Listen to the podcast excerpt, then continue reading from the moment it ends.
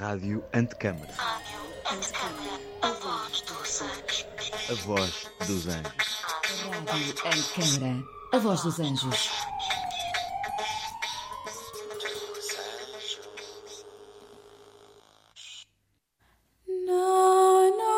Le città invisibili di Italo Calvino. As Cidades Invisíveis, de Italo Calvino. No Soundit da Rádio Antecâmara, na garagem sul do CCB. Vários atores, alguns arquitetos, leem e comentam extratos desta obra. Acompanhe todos os episódios deste podcast em www.radioantecâmara.pt ou no Spotify e Apple Podcast. Le città invisibili di Italo Calvino.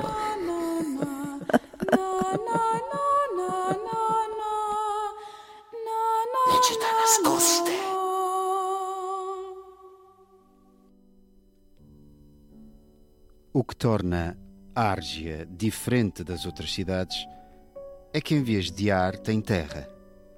As ruas estão completamente cobertas de terra, as salas cheias de argila até ao teto. Sobre as escadas assenta outra escada em negativo. Por cima dos telhados das casas pairam camadas de terreno rochoso como céus com nuvens.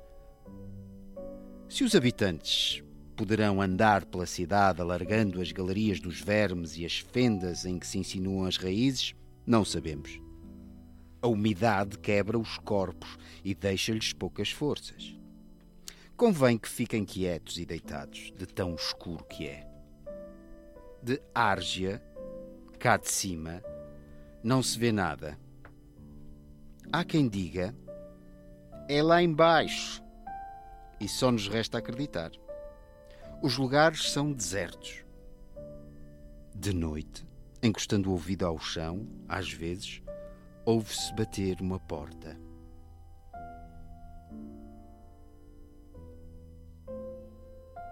Eu sou o Amândio Pinheiro e acabei de ler-vos As Cidades e os Mortos, 4, de Italo Calvino, As Cidades Invisíveis.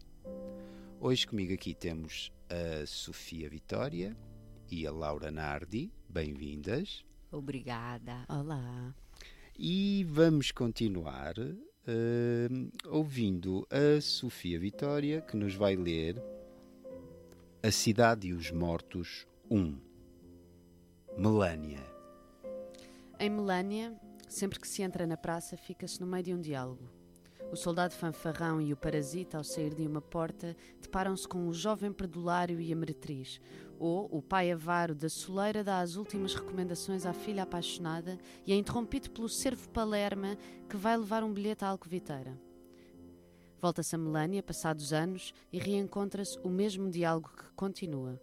Entretanto, morreram o parasita, a alcoviteira, o pai avaro, mas o soldado fanfarrão, a filha apaixonada e o servo Palerma tomaram os seus lugares, por sua vez substituídos pelo hipócrita, pela confidente e pelo astrólogo. A população de Melânia renova-se, os dialogantes morrem, um a um, e entretanto nascem os que tomarão lugar por sua vez no diálogo, quer num papel, quer noutro. Quando alguém muda de papel ou abandona a praça para sempre, ou faz a sua estreia, produzem-se alterações em cadeia, enquanto não são distribuídos de novo todos os papéis.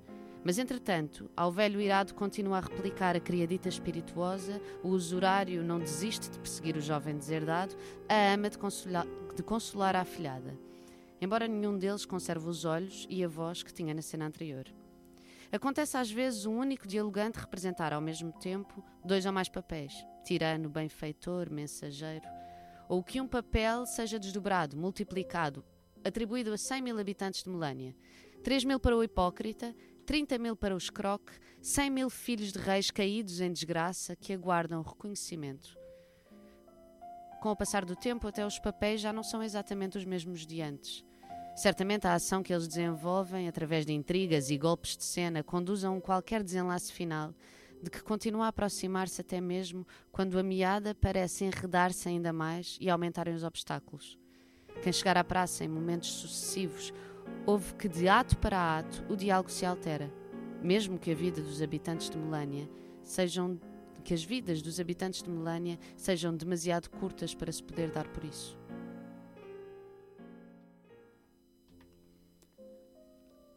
Aproveitando o facto da Laura Nardi ser uma atriz italiana, vamos ouvir agora Lechita e gli occhi 3, Bauci. Dopo aver marciato sette giorni attraverso boscaglie, chi va a Bauci non riesce a vederla ed è arrivato. I sottili trampoli che s'alzano dal suolo a grande distanza l'uno dall'altro e si perdono sopra le nubi sostengono la città. Ci si sale con scalette. A terra gli abitanti si mostrano di rado hanno già tutto l'occorrente lassù e preferiscono non scendere. Nulla della città tocca il suolo, tranne quelle lunghe gambe da fenicottero a cui si appoggia e nelle giornate luminose un'ombra traforata e angolosa che si disegna sul fogliame. Tre ipotesi si danno sugli abitanti di Bauci, che odino la terra, che la rispettino al punto da evitare ogni contatto, che la amino come era prima di loro e con cannocchiali e telescopi puntati in giù non si stanchino di passarla in rassegna, foglia a foglia, sasso a sasso, formica per formica, contemplando, affascinati, la propria assenza. Asfi. Aproveitando o facto da Laura Nardi ser uma atriz italiana, vamos ouvir agora Le città e gli occhi 3, Bauci. Dopo aver marciato sette giorni attraverso boscaglie, chi va a Bauci non riesce a vederla ed è arrivato. I sottili trampoli che s'alzano dal suolo a grande distanza l'uno dall'altro e si perdono sopra le nubi sostengono la città. Ci si sale con scalette. A terra gli abitanti si mostrano di rado. Hanno già tutto l'occorrente lassù e preferiscono non scendere. Nulla della città tocca il suolo tranne quelle lunghe gambe da fenicottero a cui si appoggia e nelle giornate luminose un'ombra traforata e angolosa che si disegna sul fogliame. Tre ipotesi si danno sugli abitanti di Bauci, che odino la terra, che la rispettino al punto da evitare ogni contatto, che la amino. Come Agora vou di ler-vos loro, as e cidades con e o nome cannocchiali e cinco. telescopi puntati in giù Irene é a cidade que se vê sobressair da beira do Planalto à hora em que as luzes se acendem e pelo ar límpido se distingue lá ao fundo a rosa das habitações. Ali é mais densa de janelas. Acolá dispersa-se em ruelas mal iluminadas. Além, amassa sombras de jardins. Mais adiante, eleva torres com os fogos dos sinais. E se a noite for brumosa, um esfumado clarão incha como uma espuma leitosa ao pé das gretas da terra.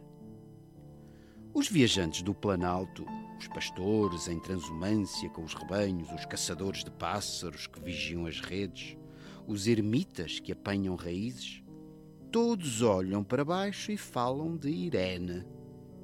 O vento traz por vezes uma música de bombos e trombetas, o rebentar de morteiros na lumaria de uma festa, por vezes o troar esparso da metralha a explosão de um paiol no céu amarelo dos incêndios ateados pela Guerra Civil.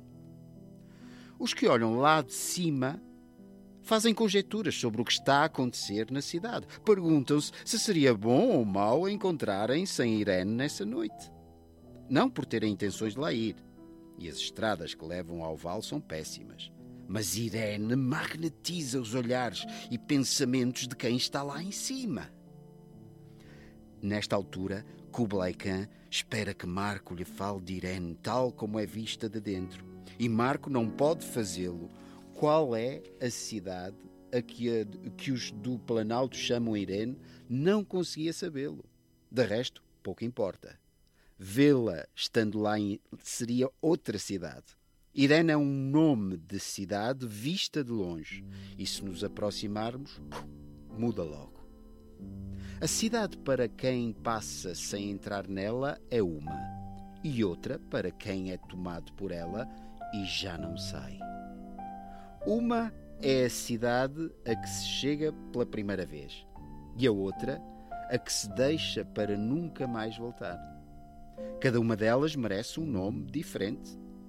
Talvez eu já tenha falado de Irene sob outros nomes. Talvez não tenha falado, senão, de Irene.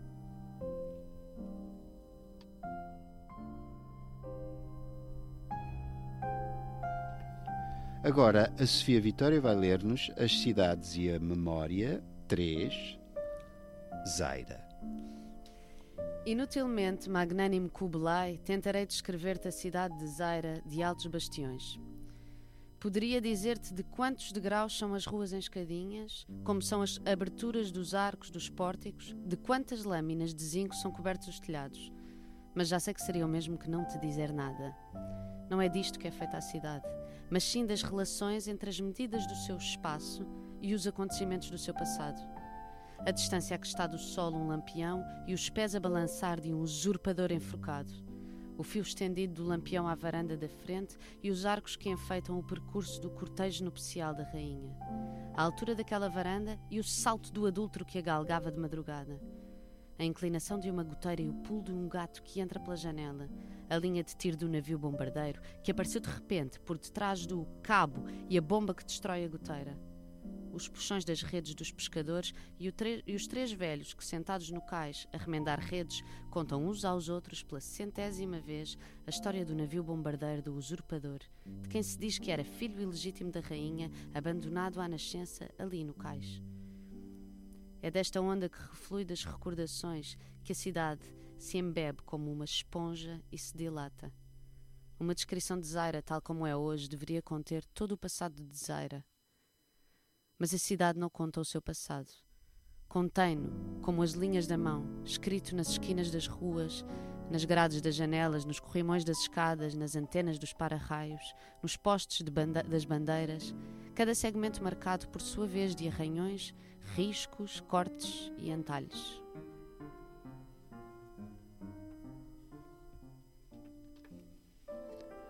A Laura Nardi vai ler-nos agora a mesma cidade que ouvimos da Sofia.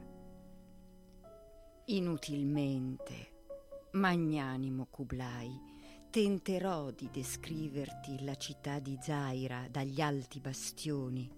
Potrei dirti di quanti gradini sono le vie fatte a scale, di che sesto gli archi dei porticati, di quali lamine di zinco sono ricoperti i tetti. Ma so già che sarebbe come non dirti nulla. Non di questo è fatta la città, ma di relazioni tra le misure del suo spazio e gli avvenimenti del suo passato. La distanza dal suolo di un lampione e i piedi penzolanti d'un usurpatore impiccato. Il filo teso dal lampione alla ringhiera di fronte e i festoni che impar- impavesano il percorso del nuziale della regina. L'altezza di quella ringhiera e il salto dell'adultero che la scavalca all'alba, l'inclinazione di una grondaia, l'incedervi di un gatto che si infila nella stessa finestra, la linea di tiro della nave cannoniera apparsa all'improvviso dietro il capo e la bomba che distrugge la grondaia. Gli strappi delle reti da pesca e i tre vecchi che seduti sul molo a rammendare le reti si raccontano per la centesima volta la storia della cannoniera dell'usurpatore che si dice fosse un figlio adulterino della regina abbandonato in fasce lì sul molo. Di quest'onda che rifluisce dai ricordi la città si imbeve come una spugna e si dilata. Una descrizione di Zaira, quale è oggi, dovrebbe contenere tutto il passato di Zaira. Ma la città non dice il suo passato, lo contiene come le linee di una mano, scritto negli spigoli delle vie, nelle griglie delle finestre, negli scorrimano delle scale, nelle antenne dei parafulmini, nelle aste delle bandiere, ogni segmento rigato a sua volta di graffi, seghettature, intagli, svirgole.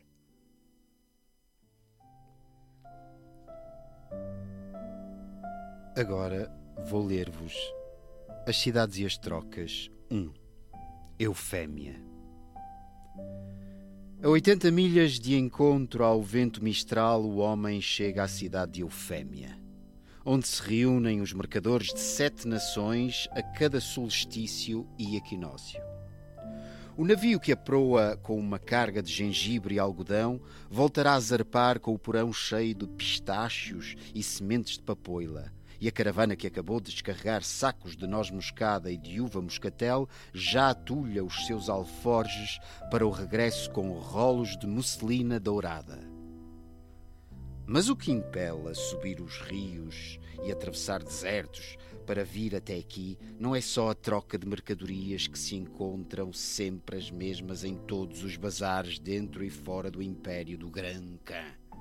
Espalhadas aos nossos pés, em cima das mesmas esteiras amarelas, à sombra dos mesmos mosquiteiros, oferecidas com os mesmos abaixamentos de preços enganosos. Não é só para vender e para comprar que se vem a Eufémia, mas também porque à noite junto das fogueiras, à volta do mercado, sentados em sacas ou nos barris ou deitados sobre montes de tapetes, a cada palavra que alguém diz, como lobo, irmã, tesouro escondido, batalha, sarna, amantes. Os outros contam, cada um, a sua história de lobos, de irmãs, de tesouros, de sarna, de amantes, de batalhas. E sabemos que na longa viagem que nos espera, quando para ficarmos acordados com o balançar do camelo ou do junco, nos pomos a repensar em todas as nossas recordações, uma a uma. O nosso lobo ter-se-á transformado noutro lobo, a nossa irmã numa irmã diferente, a nossa batalha noutras batalhas. No regresso de Eufémia, a cidade em que se trocam memórias a cada solstício e a cada equinócio.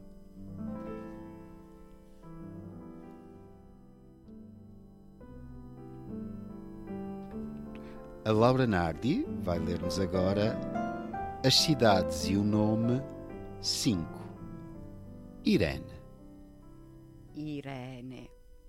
È la città che si vede a sporgersi dal ciglio dell'altipiano, nell'ora che le luci s'accendono e per l'aria limpida si distingue, laggiù in fondo, la rosa dell'abitato, dove è più densa di finestre, dove si dirada in viottoli appena illuminati, dove ammassa ombre di giardini, dove innalza torri con i fuochi dei segnali e, se la sera è brumosa, uno sfumato chiarore si gonfia come una spugna latiginosa al piede dei calanchi. I viaggiatori dell'altipiano, i pastori che transumano gli armenti, gli uccellatori che sorvegliano le reti, gli eremiti che colgono radicchi, tutti guardano in basso e parlano di Irene. Il vento porta a volte una musica di gran casse e trombe, lo schioppettio dei mortaretti nella luminaria di una festa. A volte lo sgranare della metraglia, l'esplosione di una polveriera nel cielo giallo degli incendi appiccati dalla guerra civile. Quelli che guardano di lassù fanno congetture su quanto sta accadendo nella città. Si domandano se sarebbe bello o brutto trovarsi a Irene quella sera. Non che abbiano intenzione d'andarci. E comunque le strade che calano a valle sono cattive. Ma Irene calamita sguardi e pensieri di chi sta là in alto. A questo punto Kublai Khan s'aspetta che Marco parli di Irene come vista da dentro. E Marco non può farlo. Quale sia la città che quelli dell'altipiano chiamano Irene, non è riuscito a saperlo, d'altronde poco importa. A vederla standoci in mezzo sarebbe un'altra città. Irene è un nome di città da lontano e se ci si avvicina cambia.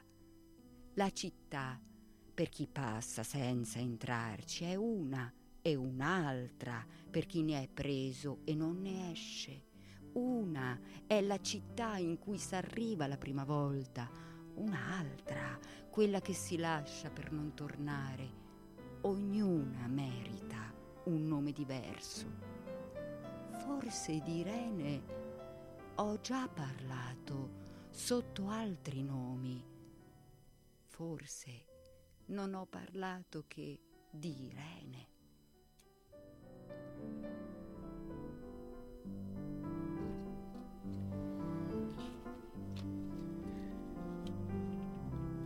Eu agora vou ler-vos As Cidades Contínuas 2. Se ao tocar terra em Trude não tivesse lido o nome da cidade escrito em grandes letras, pensaria que tinha chegado ao mesmo aeroporto de onde partira. Os subúrbios que me fizeram atravessar não eram diferentes dos outros, com as mesmas casas amarelas e esverdeadas. Seguindo as mesmas setas, passava-se pelas mesmas alamedas das mesmas praças. As ruas do centro mostravam mercadorias, embalagens, letreiros que em nada mudavam. Era a primeira vez que vinha a Trude, mas já conhecia o hotel em que me calhou entrar. Já tinha ouvido e dito os meus diálogos com compradores e vendedores de sucata.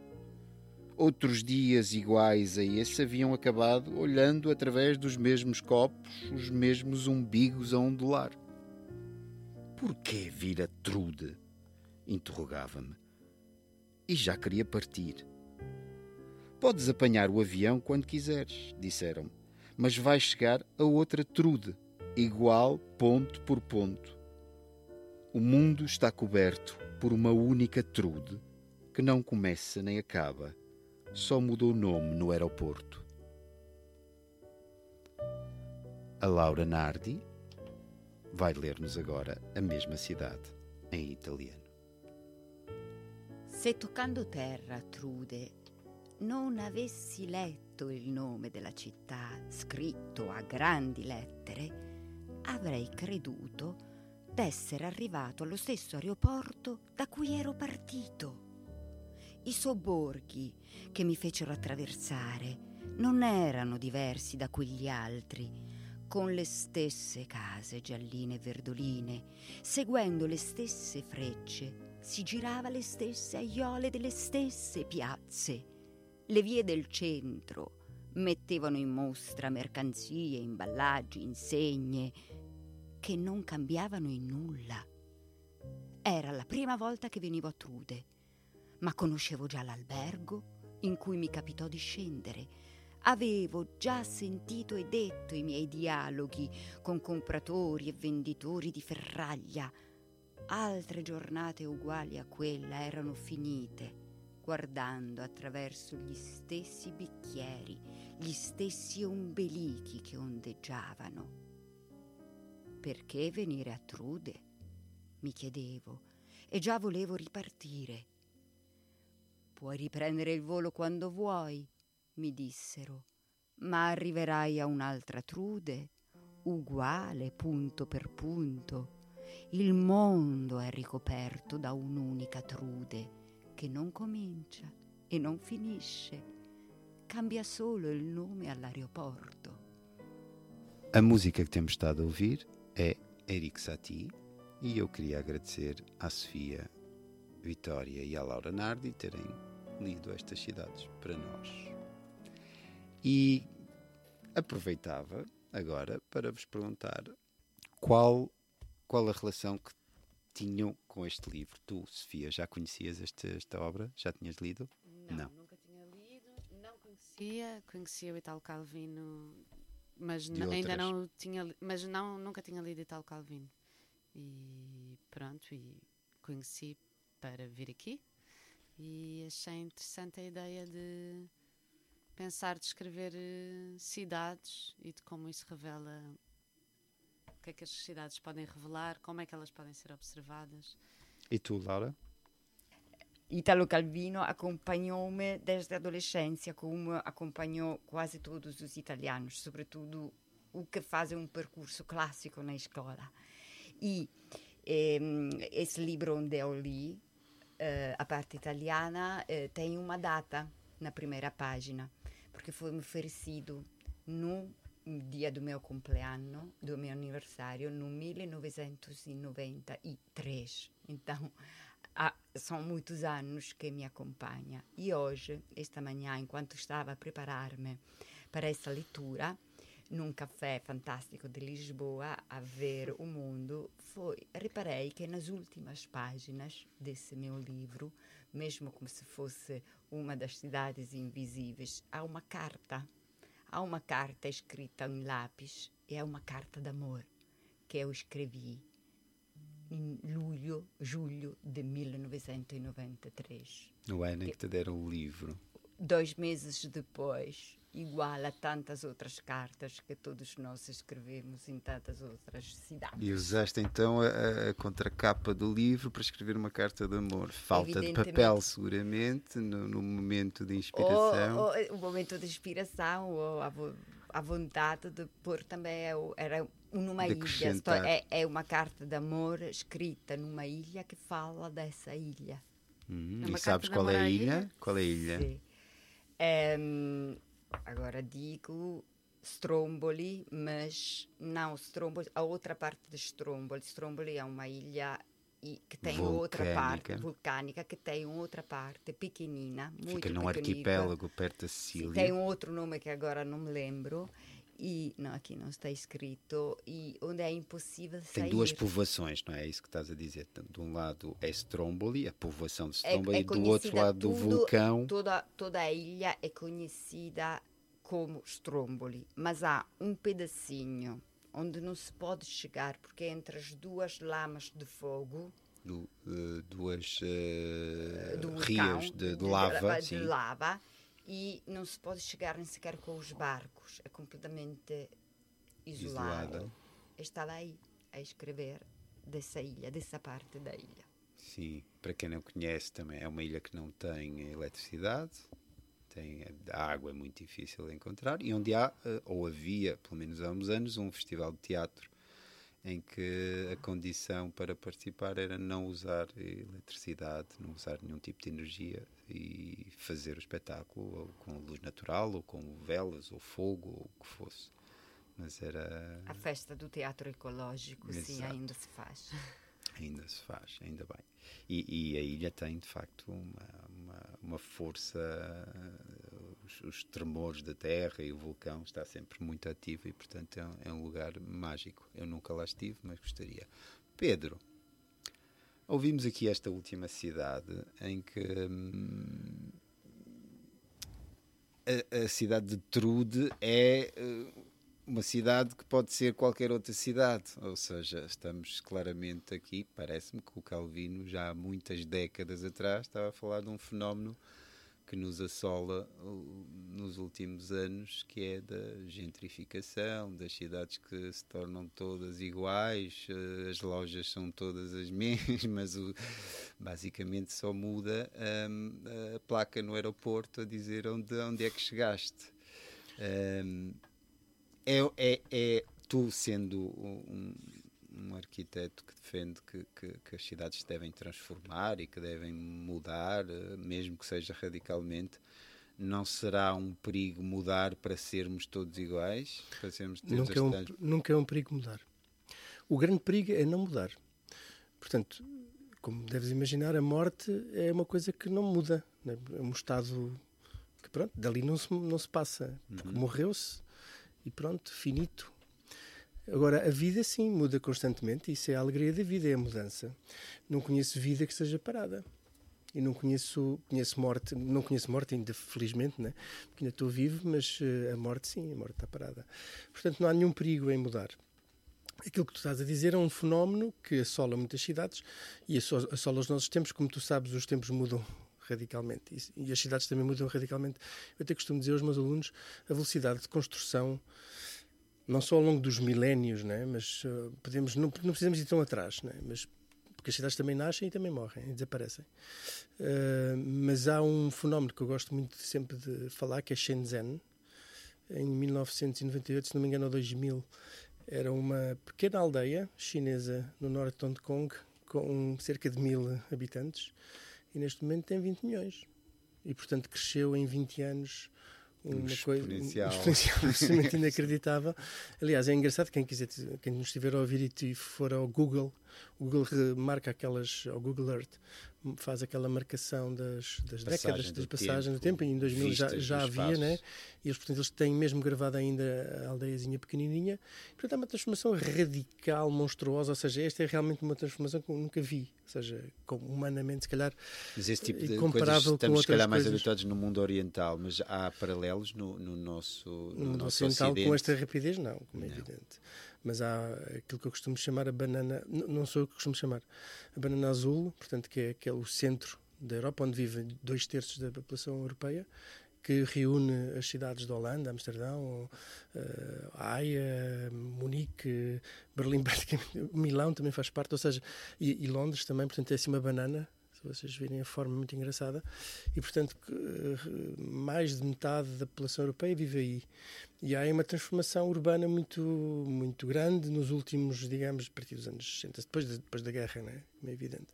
Mas não desta forma, digamos, quase visível. Né? Sim. Shenzhen também tem. A olho nu. É o olho nu, é É o incrível. nu. Aquilo é impressionante, é tudo impressionante. Eu já estive fisicamente em Shenzhen porque tinha muita curiosidade em ver e é realmente quase desumano no sentido, a escala, né? Porque eu via, via, aquilo tem uma linha, são quilómetros e quilómetros e quilómetros e quilómetros, sem E parar, co- uma como é que a reta. vida se adapta? Ou seja, como é que as atividades cotidianas de uma cidade de, de milhões de pessoas de repente funciona tudo e, e não há. Funciona tudo, não sei. né? Sim, funciona tudo no sentido em que Não as pessoas ideia não, se funciona. não acredito que desesperem e, e se suicidem, não é? Ah, não. Portanto, vão trabalhar, eh, têm uma atividade, têm sítios onde comprar, Sim, têm não, sítios não podes esquecer de viver. uma coisa, Amândio, que é fundamental, que é os, os homens têm uma capacidade de habitação incrível, né?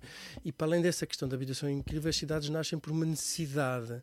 Né? Os fenómenos que nós tínhamos no- na Idade Média, nestas cidades que o, que o Calvin cita, salvo seja, ou, ou pisca-olho, se quiserem, que são cidades de- do Mediterrâneo, etc., que tinham um enorme fluxo, um enorme eh, potencial, né? porque havia muitas trocas, etc. Portanto, aí havia este- estes crescimentos enormes, onde há necessidade de crescimento, há necessidade de crescimento.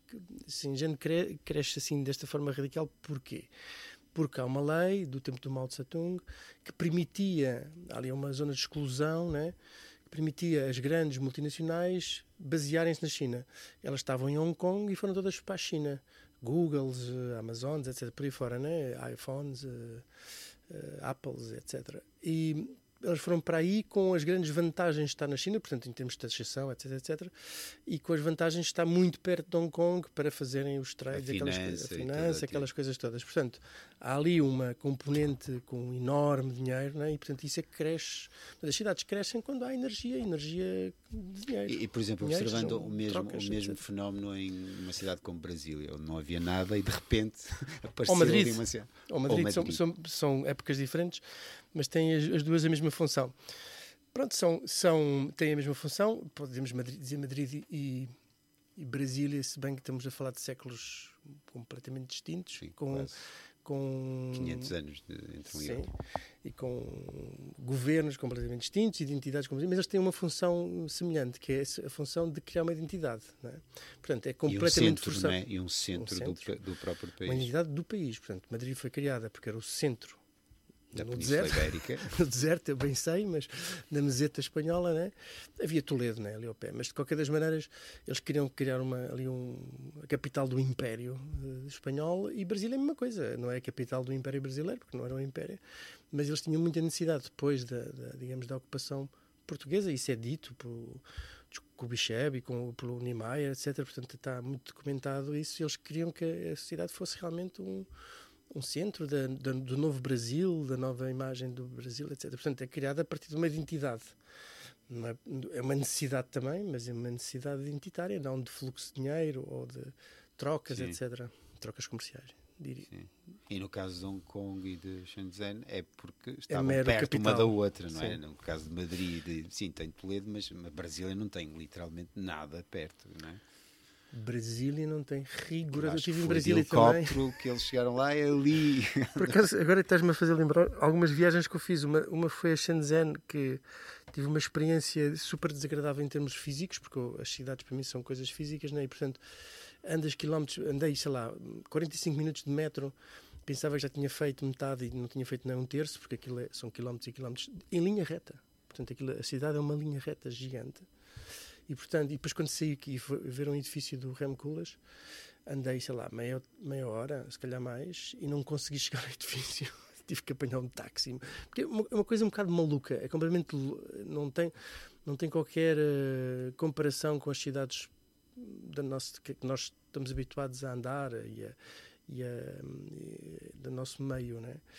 O Shenzhen nem, nem, nem acho que seja semelhante a qualquer outra cidade oriental, porque é uma cidade muito nova, cresceu em muito pouco tempo e, portanto, uma escala absolutamente E não tem um centro. Não tem um centro. Quer dizer, o centro era a antiga Não, aldeia de água, pescadores, é uma que é de onde tu chegas de barco, né? ou seja, é uma coisinha assim. É água, é, uma, é um, po- um lugar na é uma água. coisa- é um- eles fizeram, fizeram onde, onde está o edifício do Koolhaas, há uma espécie de onde há a Câmara Municipal, etc. Mas com uma escala também brutal, um bocadinho como Brasília. Brasília ficou a Alessia e em Brasília hum, também me lembro de andar com ela dos- no princípio, né? porque aquela, aquela cidade foi totalmente desenhada para o carro, ou seja, Oscar Niemeyer e o Lúcio Costa tinham esta ideia de que aquela cidade ou seja, as pessoas e os carros nunca se encontrariam e, portanto, eh, é desenhada a, a partir do carro. E, efetivamente, enquanto nós andamos a pé, para além de ser extremamente desconfortável, passado meia hora tu não consegues ver nada, não há nada, andas e andas, parece uma terra vaga enorme, né? A partir do momento que apanhamos um carro, tudo funciona e tudo é muito rápido e veloz e vais para um sítio e para outro, etc. Yeah, inclusive aquela coisa do carro não entra propriamente na garagem, mas entra, Entra dentro de da casa, sim, sim. Nós ficamos casa. num- numa espécie de Airbnb, numa espécie de pousada, em que o carro entrava dentro. De... Tinhas o carro e depois tinhas a cama a seguir. Mas é, é de- é de facto uma, uma cidade também muito estranha em termos de escala física, né? E pronto, e é... Eu acho que é muito curioso o Italo Calvino, que em muitas das suas cidades fala dessa mudança, porque ele coloca-se muitas vezes, em muitas das histórias que aqui se contam, ele coloca-se a questão: valerá a pena mudar a cidade ou vale a pena começar uma outra aqui ao lado, do zero, e não, Não os mesmos erros? Isso é uma pergunta que não, se, não sei responder de maneira nenhuma. Nem eu, nem acho que ninguém saiba Sim, mas o, o que eu quero dizer com isto é que às vezes pode parecer absurdo. Porque é que haveremos de construir outra cidade? Vamos remediar esta, não é? Porque é que havemos de ir para Marte quando podemos remediar os problemas da Terra, não é? Eh, mas o que é certo é que isso aconteceu. E acontece em Shenzhen, acontece Eu não em- tenho, eu não tenho o entusiasmo que tu tens em relação ao Elon Musk, como tu sabes. E portanto, eu obviamente acho que temos que resolver os problemas aqui e não irmos para Marte, como é óbvio. Mas há muitas cidades que pode -se podem se resolver, que são resolvíveis, ou seja, não, não, não, não, têm problemas irresolvíveis. Não conheço nenhuma cidade que fosse tipo, ai meu Deus, é impossível. Talvez Los Angeles, no sentido que é uma enorme extensão, mas enorme, enorme, enorme extensão de construção, de urbanização. E se tu me pedisses para fazer um plano ou uma coisa para resolver aquilo, teria uma certa dificuldade de perceber como, né? porque é uma coisa extensíssima com 20, 30 milhões, ou São Paulo, ou Cidade de México, que já são, eu não sei se posso chamar cidades, metrópoles, eh, se megalópolis, como toda a gente agora chama, ou se até quase países, ou seja, são situações urbanas muito densas e muito complexas. Tem muitos problemas, evidentemente, mas também Lisboa tem muitos problemas e é pequenina, portanto, e Montemoro Novo também, que tem muitos problemas também. Todas as cidades têm problemas. Daí dizer que, pronto, mandamos abaixo e construímos tudo de novo, não sei se há, não há uma razão. Pode, pode existir uma razão, lá está, como se, fizer, como se fez Madrid ou Brasília por uma questão identitária, política de, de vamos fazer uma cidade X, sei lá, imagino que agora toda a gente se juntasse e dissesse vamos fazer uma, a, a cidade ecológica espetacular e tal, como exemplo, né, uma coisa assim no género, consigo imaginar uma coisa desse género, do zero, né? aliás, como tu sabes, no Médio Oriente, muitas cidades nos últimos 10, 20, 30 anos foram construídas, não da dimensão de Shenzhen, mas com exatamente com essa vocação de serem grandes cidades ecológicas, eh, que pudessem ser um exemplo ao nível dos recursos, etc. Tenho dúvidas se o são mas de qualquer das maneiras é, é, é, sempre difícil saber se vais mandar abaixo ou se vais reabilitar. Eu sou sempre a favor de reabilitar, apesar de as pessoas me associarem uh, ao contrário. O que eu digo é não se pode reabilitar És o tudo. do vértigo. Sim, mas isso. é que o, o, que eu digo é que é diferente. O que eu digo é não se pode reabilitar tudo, não é? Como nós temos de ter consciência, especialmente nas cidades. O problema das cidades muitas vezes é que tem que se mandar abaixo. Pronto, as pessoas, como as pessoas, né? umas morrem, nós não embalsamamos as pessoas, não é? Temos que nos despedir dessas, dessas coisas. Sim, mas, uh, por exemplo, essa, essa questão da, das cidades sustentáveis, por exemplo, no, no Médio Oriente, onde havia um deserto e de repente se pretende construir ali, são semelhantes a, a, ao Elon Musk quer, quer construir em Marte. O que ele quer construir, sim, não sei. Mas o que ele quer é fugir da Terra, não é? Onde não há condições aparentes para Sim. haver uma cidade, força-se esse, esse processo, não é? Sim, mas ele está é certo, mas eh, ele Eu estou a comparar no... o, que o Elon Musk quer no... fazer em Marte com aquilo Musk... que se faz no, no Bahrein, no, nos Emirados. O Elon Musk é um puto de 3 anos que viu um filme que acha que agora vai para, para Marte resolver os problemas da Terra. Eu, se, se, tens problemas na Terra, é a mesma coisa que uma pessoa que tem problemas acha que se, se for para Portimão já não tem problemas. Claro que tem, né? porque os problemas estão com ela, não está na cidade. Claro. Né? Portanto, se nós formos com os nossos problemas para Marte, vamos ter problemas em Marte, como é evidente. É Basta óbvio, só que não venha nenhum asteroide contra a Terra e que tá bem, mas isso... traga essa reabilitação tão... Tá, mas eh, nós também não temos que ser eternos, não é? Claro. Há sempre uns dinossauros que estão aí à espera para tomarem conta disto outra vez. Bom, uh, eu queria agradecer outra vez à Sofia e à Laura e queria também agradecer a ti, Pedro, e à Alessia por me terem convidado para estar aqui esta semana e até breve. Adeus. Adeus. Adeus. Le città invisibili di Italo Calvino.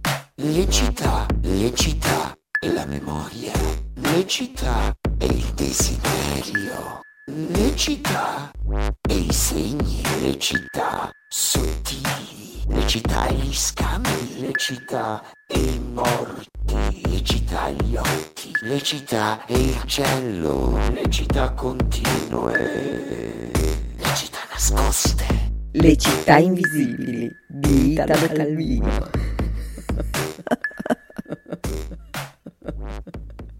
A Rádio Antecâmara é um lugar de encontro heterogêneo, com uma programação diversa que junta várias áreas do conhecimento e membros da comunidade para expandir as noções sobre a complexidade urbana e questionar os paradigmas da arquitetura. Um projeto com curadoria de Pedro Campos Costa